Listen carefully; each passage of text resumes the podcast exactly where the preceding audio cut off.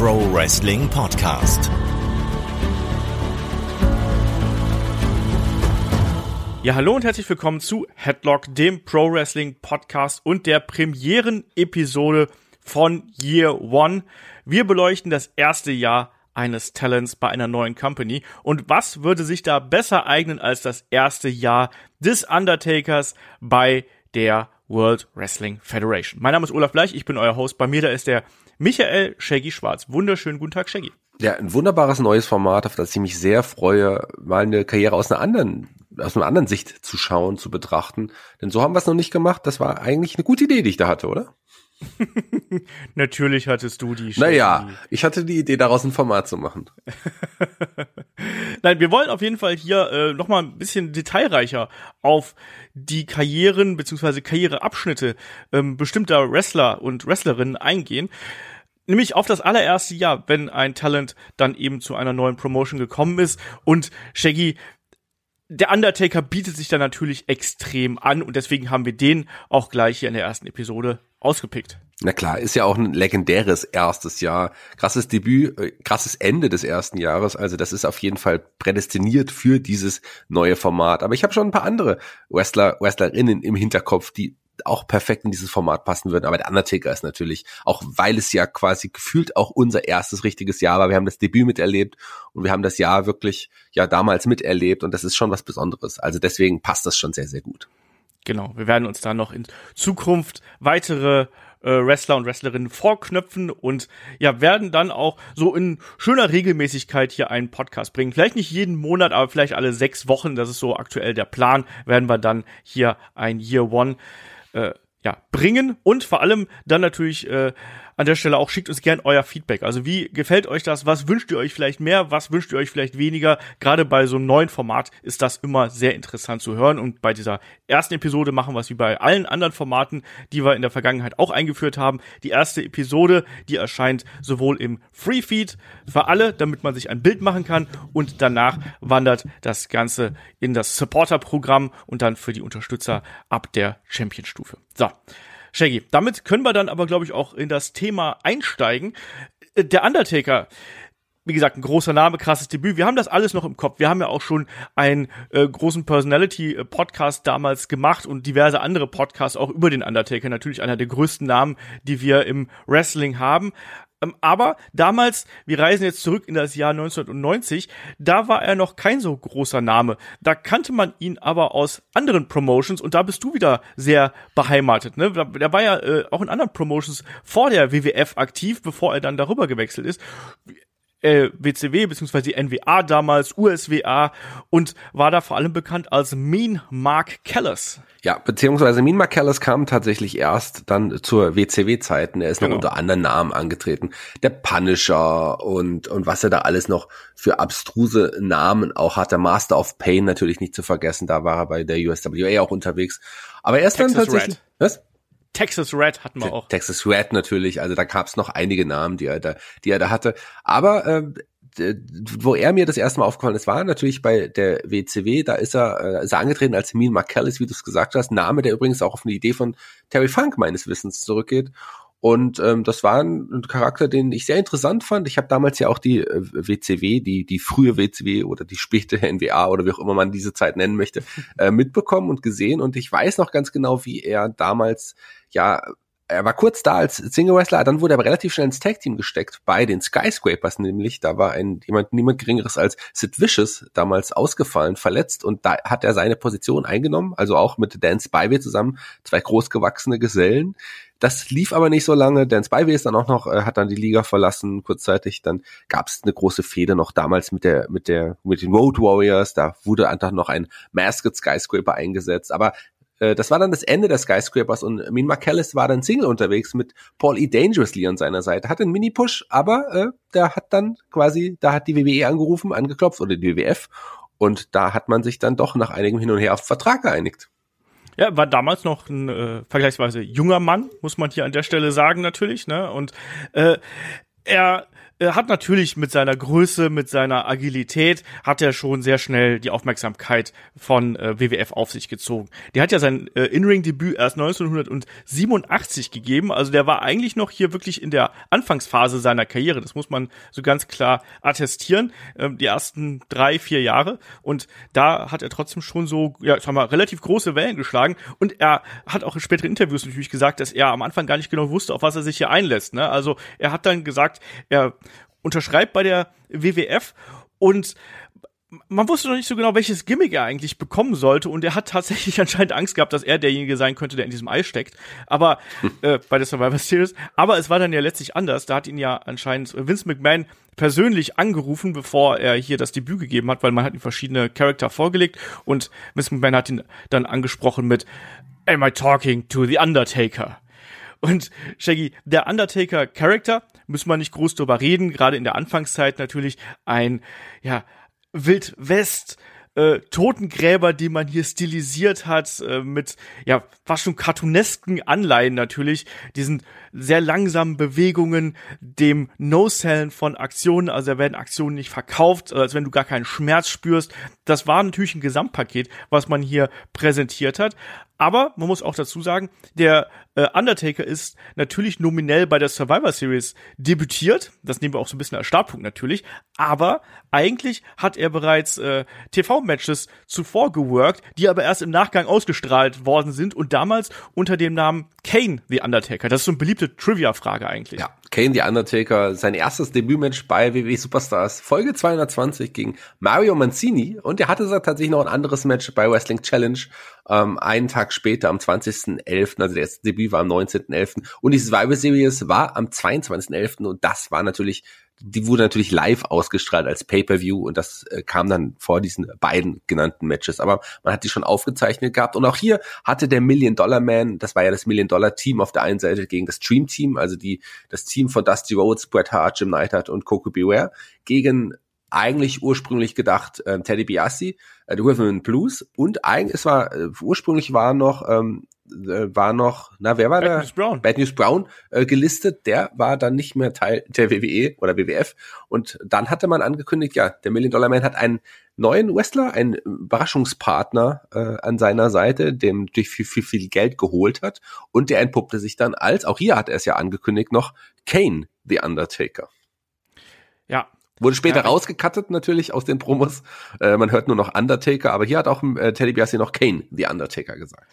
Ja, genau, und dann auch die Publikumsreaktion. Er ist ja damals dann auch noch äh, mit, äh, ist er damals schon bei Survivor schon mit Brother Love Ja, rausgekommen? es war direkt Brother Love, der ihn schon begleitet hatte für dann auch mehrere Wochen. Es war ja auch Pu- Bruce Pritchard, den wir ja heute immer noch kennen und ich würde sagen, nicht lieben. Ähm, der war, der war als äh, Brother Love damals noch sein Manager, war ja auch ein Fürsprecher für ihn gewesen, aber man hat auch gleich gemerkt, so richtig passt das nicht. Brother Love mit dem roten Gesicht, der, der weiße Prediger, ähm, der, der ja alle liebt eigentlich, aber ein voll der, äh, der fiese, schmierige Typ war. Das hat nicht so richtig gepasst, aber der war als sein Begleiter hier noch mit dabei und es, am Anfang war es, glaube ich, auch ganz wichtig, ihm da auch nochmal zu zeigen, hier, das ist wirklich ein Heel, der hat so einen Manager an seiner Seite, das passt schon.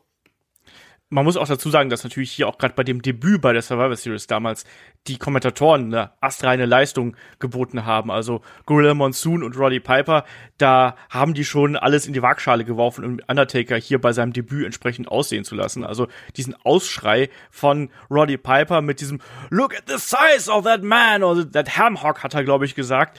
Äh, das ist schon legendär, ne? Und ähm, auch die Reaktionen des Publikums waren da ja eindeutig mit Klar. diesem Trauermarsch, mit dem er in den Ring gekommen ist. Ich kann mich auch noch dran erinnern. Ich war, war damals zehn Jahre alt. Ich habe da auch Schiss vor gehabt, als ich das zum ersten Mal gesehen habe. Mein Bruder, der war 16, der fand das natürlich mega geil. Für den war das genau das Richtige. Aber ich weiß noch, wie das auch bei mir funktioniert hat. Und Shaggy, ich habe gerade angesprochen, dass man mit dem Undertaker-Charakter, man könnte ja denken, das ist so ein weiteres Monster, was man hier präsentiert hat, was man dann kurz aufbaut, um dann eben Hogan oder dem Warrior vorzuwerfen. Aber mit dem hatte man mehr vor und ich finde, das hat man auch schon sehr früh bemerkt. Also sowohl hier in dem Match als auch natürlich in den kommenden Monaten. Also man hat ihn sehr geschützt und das sieht man hier auch gleich zum Beispiel in dem Match, äh, wo er sich ja da mit, äh, ja, als erstes zum Beispiel mit den Mitgliedern der Hart Foundation nacheinander angelegt hat. Also erst Bret Hart und dann Jim the Anvil Neidhart. Und die beiden, ja, die können hier, die haben hier keine Chance gegen den Undertaker. Auch ja. das ist schon mal ein eindeutiges Zeichen. Und dann ist der arme Coco Beware das erste Bauernopfer, was hier dem Taker zum Opfer fällt.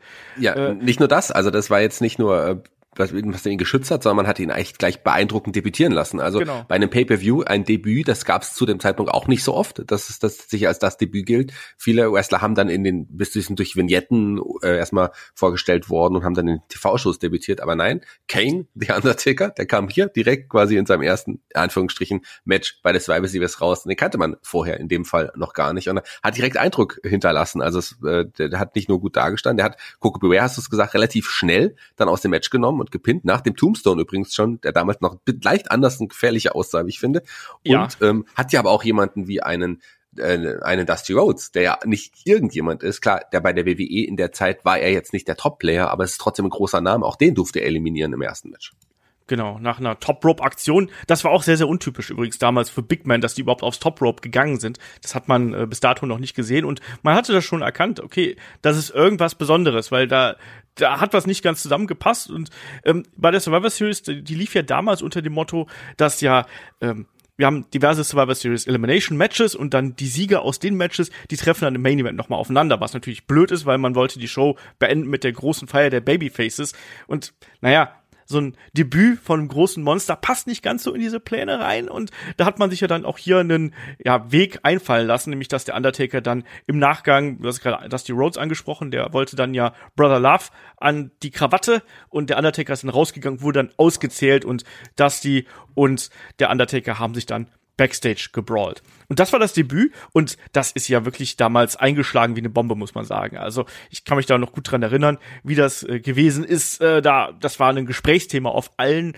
Schulhöfen. Jeder, der das gesehen hat, der hat über den Undertaker gesprochen damals. Um, aber muss natürlich auch sagen, wir leben äh, da natürlich in einer anderen Zeit, 1990.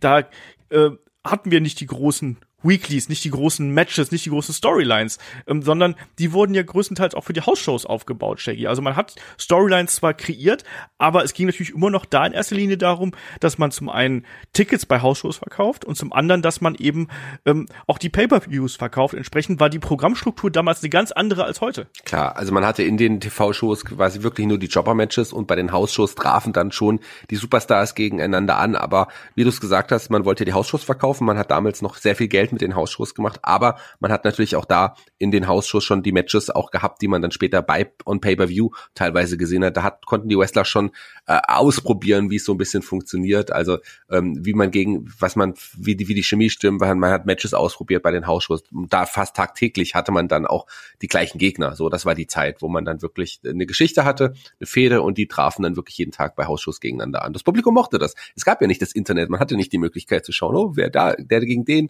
oh, wie ging's da aus und so. Das war alles eine ganz, ganz andere Zeit.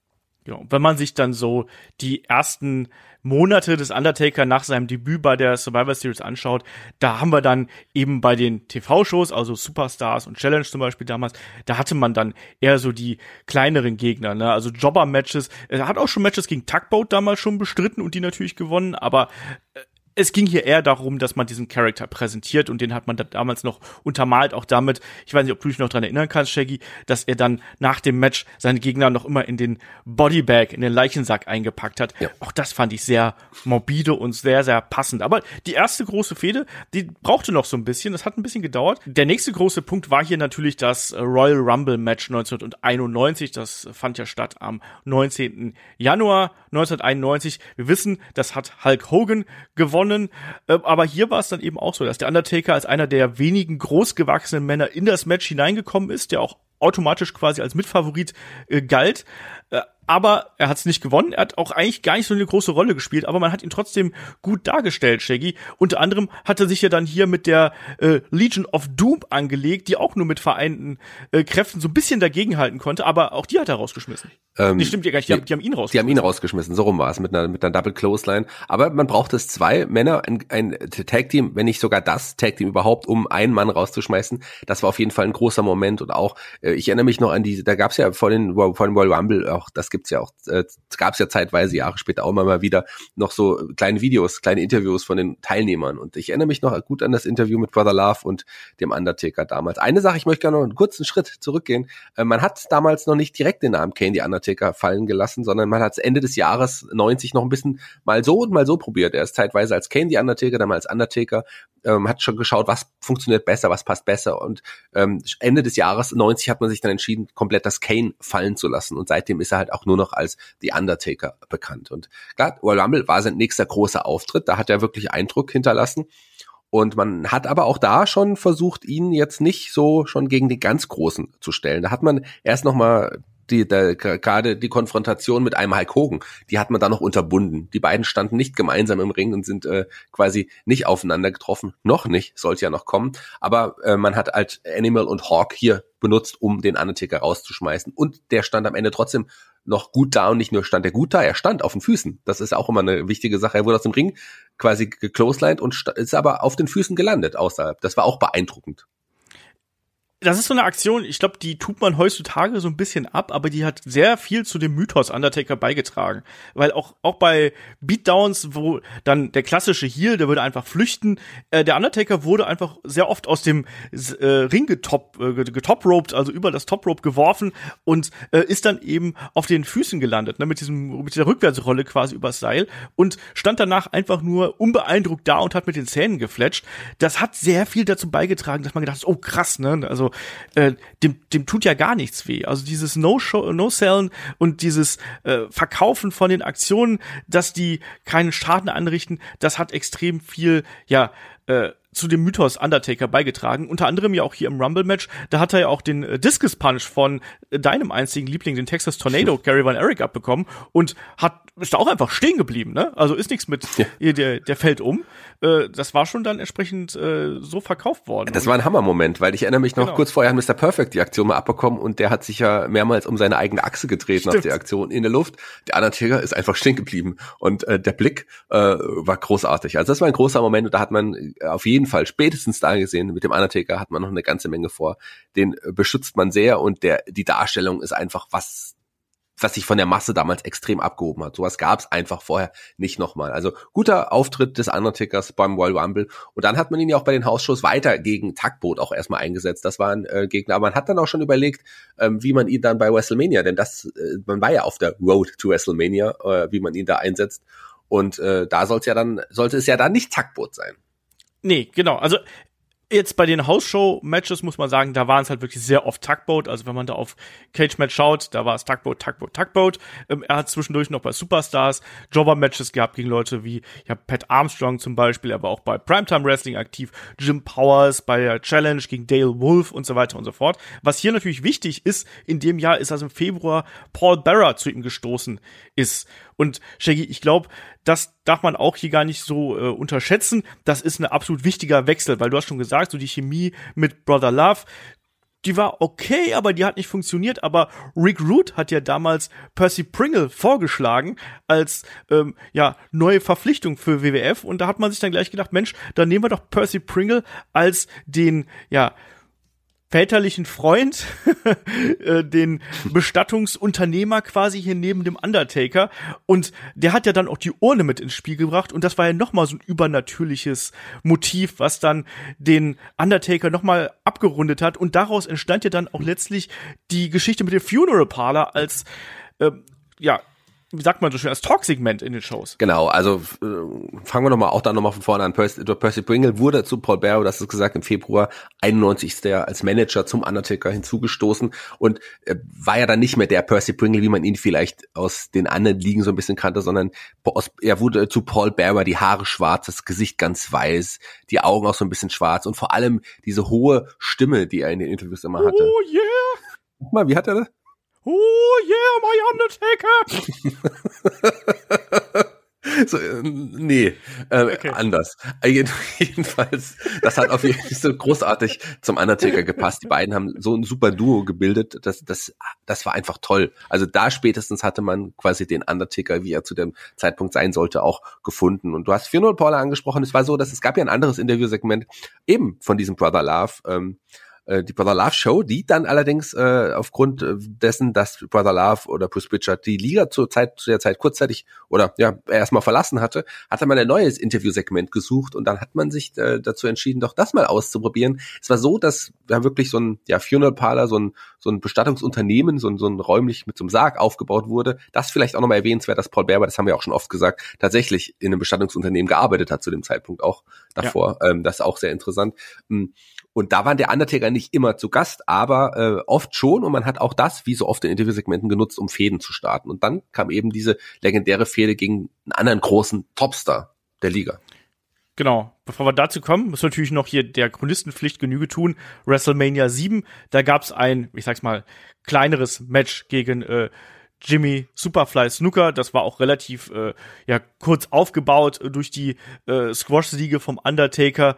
Hat man hier eben gesagt, so gut, das wird das erste große Match äh, für den Undertaker sein, das wird die erste größere Fehde sein. Der hat ja dann auch äh, Superfly hier in relativ eindeutiger Manier aus dem Weg geräumt. Aber und ja, ja. Aber man muss dazu sagen, äh, die Nummer eins, also der erste Sieg des Undertakers bei genau. WrestleMania, genau. hatte man zu dem Zeitpunkt natürlich nicht auf dem Schirm, dass das mal so eine große Streak werden würde. Ich glaube, das da konnte niemand mitrechnen. Das ist ja auch mehr oder weniger durch Zufall entstanden. Aber das war der erste Sieg. Also wenn ihr mal in einem Wrestling-Quiz seid, äh, ist das eine beliebte Frage.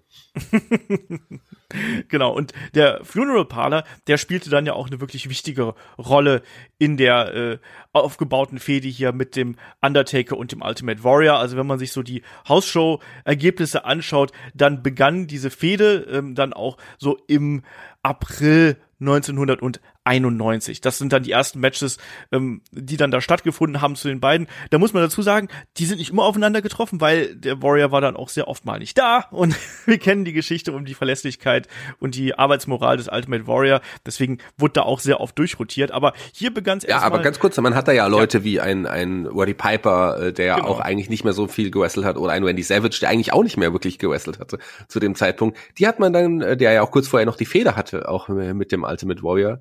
Ähm, da ist vielleicht interessant, äh, da, da den 400 Parler nochmal anzusprechen, der ja da auch stattgefunden hat, weil da war Macho Man, ähm, der Macho Man, wie er dann ja wieder war, der war Kommentator zu dem Zeitpunkt dann auch nur noch.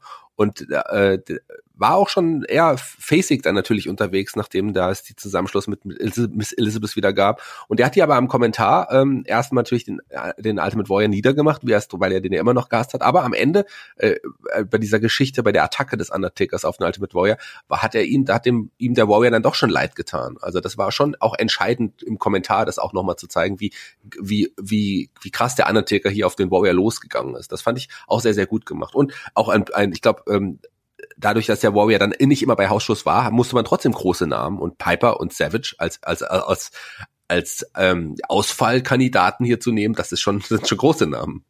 Das stimmt auf jeden Fall. Also die Fehde der beiden ging gerade bei den Hausshows relativ lang äh, im Jahr, muss man dazu ja. sagen. Ne? Das war nicht nur was, was jetzt für ein, zwei Monate, sondern das ging wirklich bis in den August äh, rein, um quasi eigentlich so lang, bis der, bis der Warrior dann äh, entlassen worden ist im Nachgang. Ähm, aber ganz wichtig, um hier nochmal den Bogen zurückzuschlagen zum Funeral Parlor, weil da gab es den großen Knall eigentlich. Und das war damals am äh, 13. April 1991, äh, da war der äh, Ultimate Warrior bei äh, Paul Bearer zu Gast und sollte da eine Promo halten und da gab's dann eben auch ähm, zum ersten Mal ja so einen Custom-Made Sarg, also ein Sarg mit dem Logo des Ultimate Warrior drauf und ja, da gab's die Attacke vom Undertaker und ja, der Warrior landete in diesem Sarg und hab's schon, glaube ich, schon ein paar Mal erzählt. Ne? Der kleine Olaf hat damals als Warrior-Fan gedacht, der Warrior befreit sich aus diesem Sarg. Der wurde ja dann wirklich abgeschlossen und der Warrior hat ja gekämpft gegen den Taker,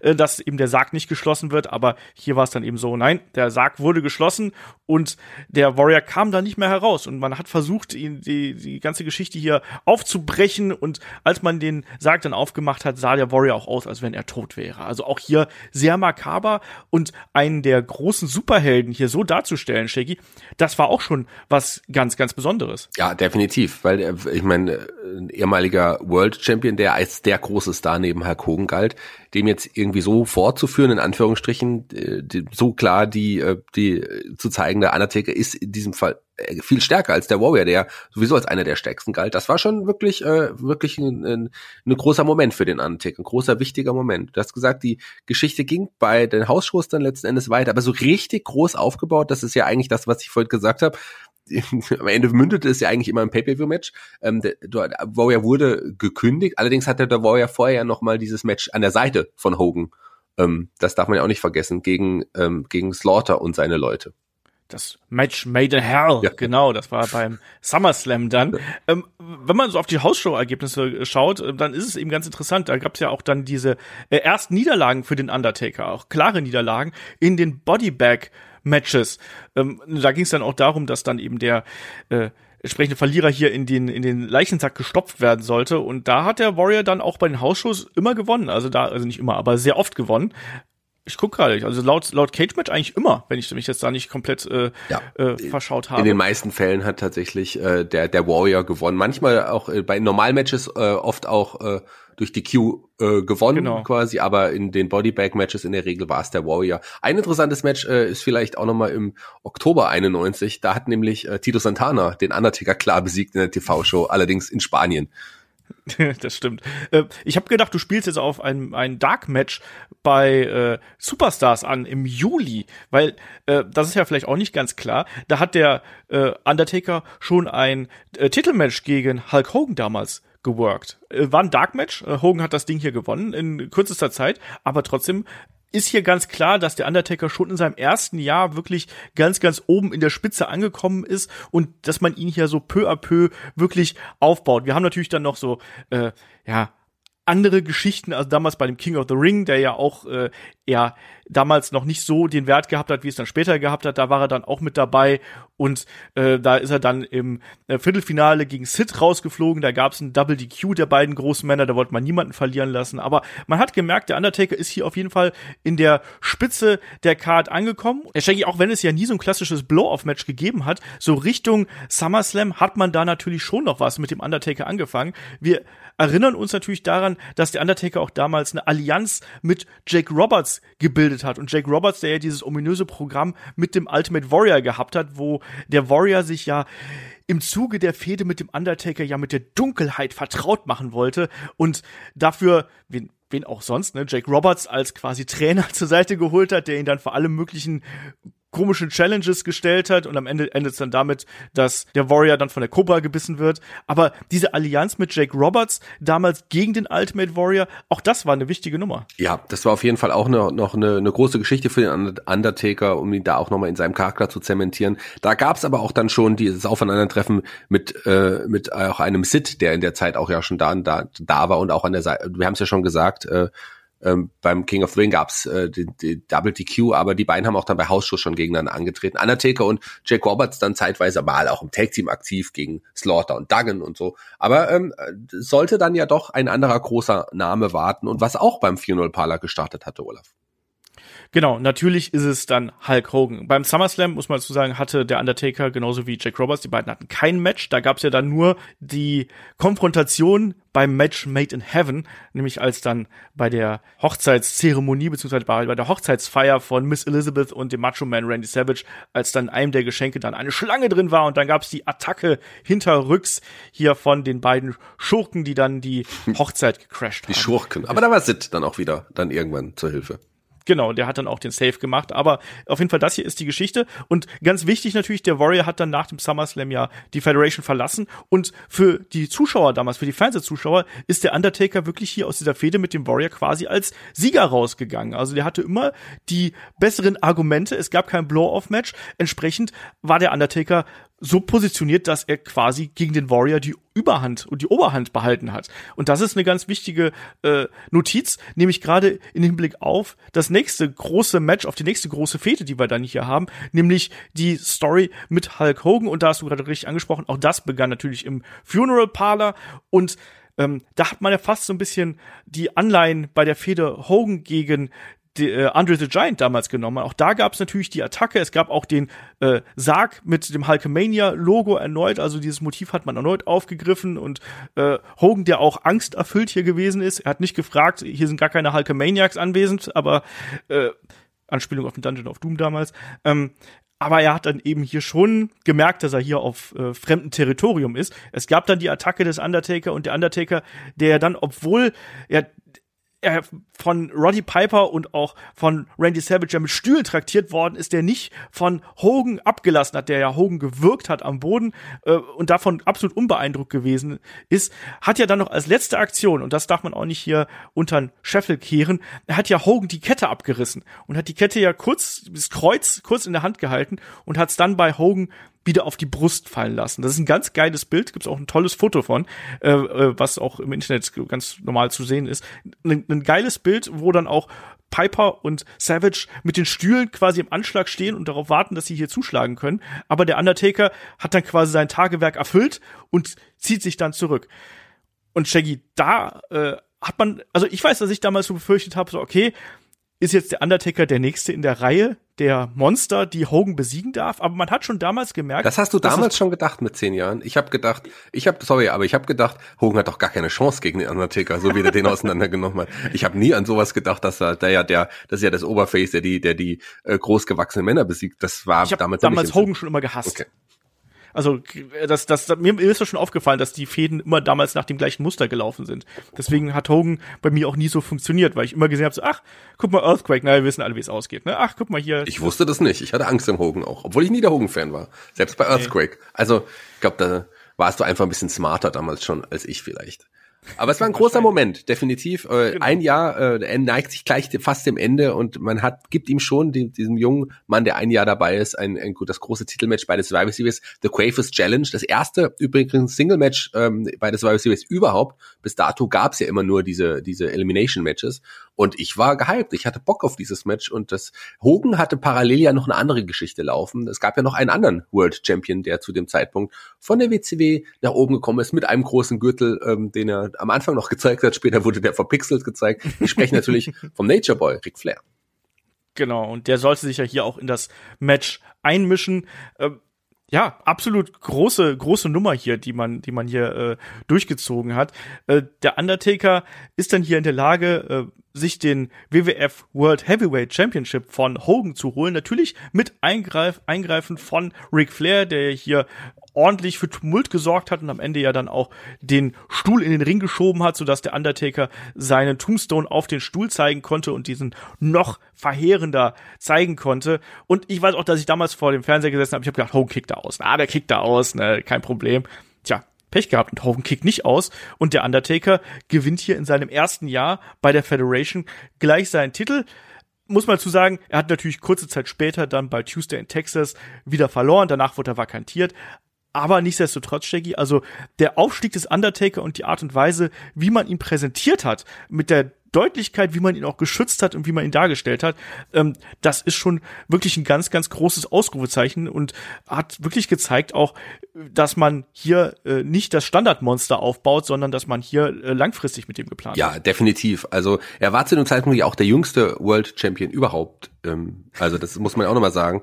Ja, das, das konnte man sich gar nicht vorstellen. Ja. Ich hatte damals gar keine Ahnung, wie alt so ein Undertaker Wurde auch nicht thematisiert. Man hat das damals ja nicht beworben. Hat man bei Yokozuna auch nicht. Der, der war, glaube ich, der, der ihn dann abgelöst hat. Dann kam noch, dann kamen erst die Leute wie äh, Brock Lesnar, Wendy Orton oder Hook. Ähm, das war dann erst viel später. Erzähl doch kein Blödsinn. Ja, Hook war noch gar nicht, stimmt. Kommt noch. Also zur Zeitpunkt der Aufnahme, äh, liebe Hörer, war Hook noch nicht World Champion. noch nicht. Genau. Also, das war quasi das erste Jahr. Das erste Jahr endet mit dem Undertaker, der hier sich wirklich den World Wrestling äh, Federation Heavyweight Championship nicht umschnallt. Der hat ihn ja da wirklich hinter sich hergeschlort, was ich damals auch unglaublich krass fand. Also, das sind so diese kleinen Kleinigkeiten, die man dann hier äh, ja, benutzt hat, um wirklich auch diese Persona nochmal darzustellen. Und ich habe das geliebt. Und ich weiß auch, dass ich, dass, dass der, der Undertaker gehörte halt damals dann einfach schon so, der gehörte zur WWF dazu. Den wollte man auch immer sehen. Äh, und der hat hier einfach in dem ersten Jahr schon äh, gezeigt, dass er ja einer der der Säulen von äh, der WWF sein würde. Ähm, Und das ist ja dann auch wirklich geblieben. Und ich finde das so eine schöne äh, Geschichte eigentlich, dieses gesamte erste Jahr, dass ich auch sehr schön fand, Shaggy, dass wir die jetzt nochmal hier in, ja, 35, 36 Minuten hier nochmal ausgewalzt haben, weil ich finde, das lohnt sich. Ja, definitiv. Also, wie gesagt, das ist der, dieser Charakter, der Undertaker, ist prädestiniert für dieses neue Format Year One. Ich habe noch ein paar andere Namen im Kopf, auf die ich mich auch freue, in diesem Format mit dir äh, über die zu sprechen. Ich denke an einen Pork Lesnar, einen Kurt Engel, das sind alles Leute, die cool in dieses Format passen. Freue ich mich drauf. Schönes neues Format, was ich hier wieder äh, mir ausgedacht habe. Also ich freue mich auf die nächsten Folgen. Ja, Kai hat sich übrigens schon angemeldet für äh, CM Punk natürlich. Ich habe auch schon gesagt, John Moxley bei AEW ist sicherlich auch ein Kandidat, den wir da mit reinnehmen können. Also da gibt's einige Namen, die wir noch äh, abfrühstücken können. Hier Episode 1 über den Undertaker äh, hat mir auf jeden Fall sehr viel Spaß gemacht, auch dann noch mal so in den Erinnerungen zu schwelgen und dann eben auch die kleinen Matches. Gerade in der Zeit, wo der Undertaker groß geworden ist, muss man ja sagen, äh, gerade diese House-Show-Matches, das kriegt man ja als Fan, wenn man jetzt nicht einschlägige Seiten dann auch besucht und die äh, Ergebnistabellen sich noch mal durchliest, das kriegt man ja gar nicht mit, gegen wen die da alle äh, über die Dörfer quasi gecatcht haben. Und gerade sowas mag ich dann auch einfach, weil natürlich die Zusammenhänge damals ganz, ganz anders gewesen, als die heute sind. Äh, finde ich cool und ich hoffe, euch hat das auch Spaß gemacht, Shaggy. Oh, oh, das kann ich nicht beantworten, ob es den Hörern Spaß gemacht hat, aber ich gehe mal davon aus, dass es den Hörern auch Spaß gemacht hat. Mir hat Spaß gemacht. Wir sind durch für heute. Genau, wir sind durch für heute und damit beschließen wir die erste Episode von Year One. Wenn ihr mehr von dem Format hören möchtet, dann äh, besucht uns gerne natürlich bei Patreon und bei Steady. Da werden dann die Folgeepisoden erscheinen. Äh, und ansonsten hoffe ich, ihr hattet einfach eine gute Zeit hier. Freut euch auf den nächsten Wochenend-Podcast. Da werden wir dann das Geschehen nach dem Royal Rumble beleuchten und vor allem auch ein bisschen Richtung WrestleMania schielen und darüber sprechen, ja, wie es wird dann die Card bei WrestleMania überhaupt aussehen. So, in dem Sinne sage ich Dankeschön fürs Zuhören, Dankeschön fürs dabei sein und bis zum nächsten Mal hier bei Headlock, dem Pro Wrestling Podcast. Mach's gut. Tschüss.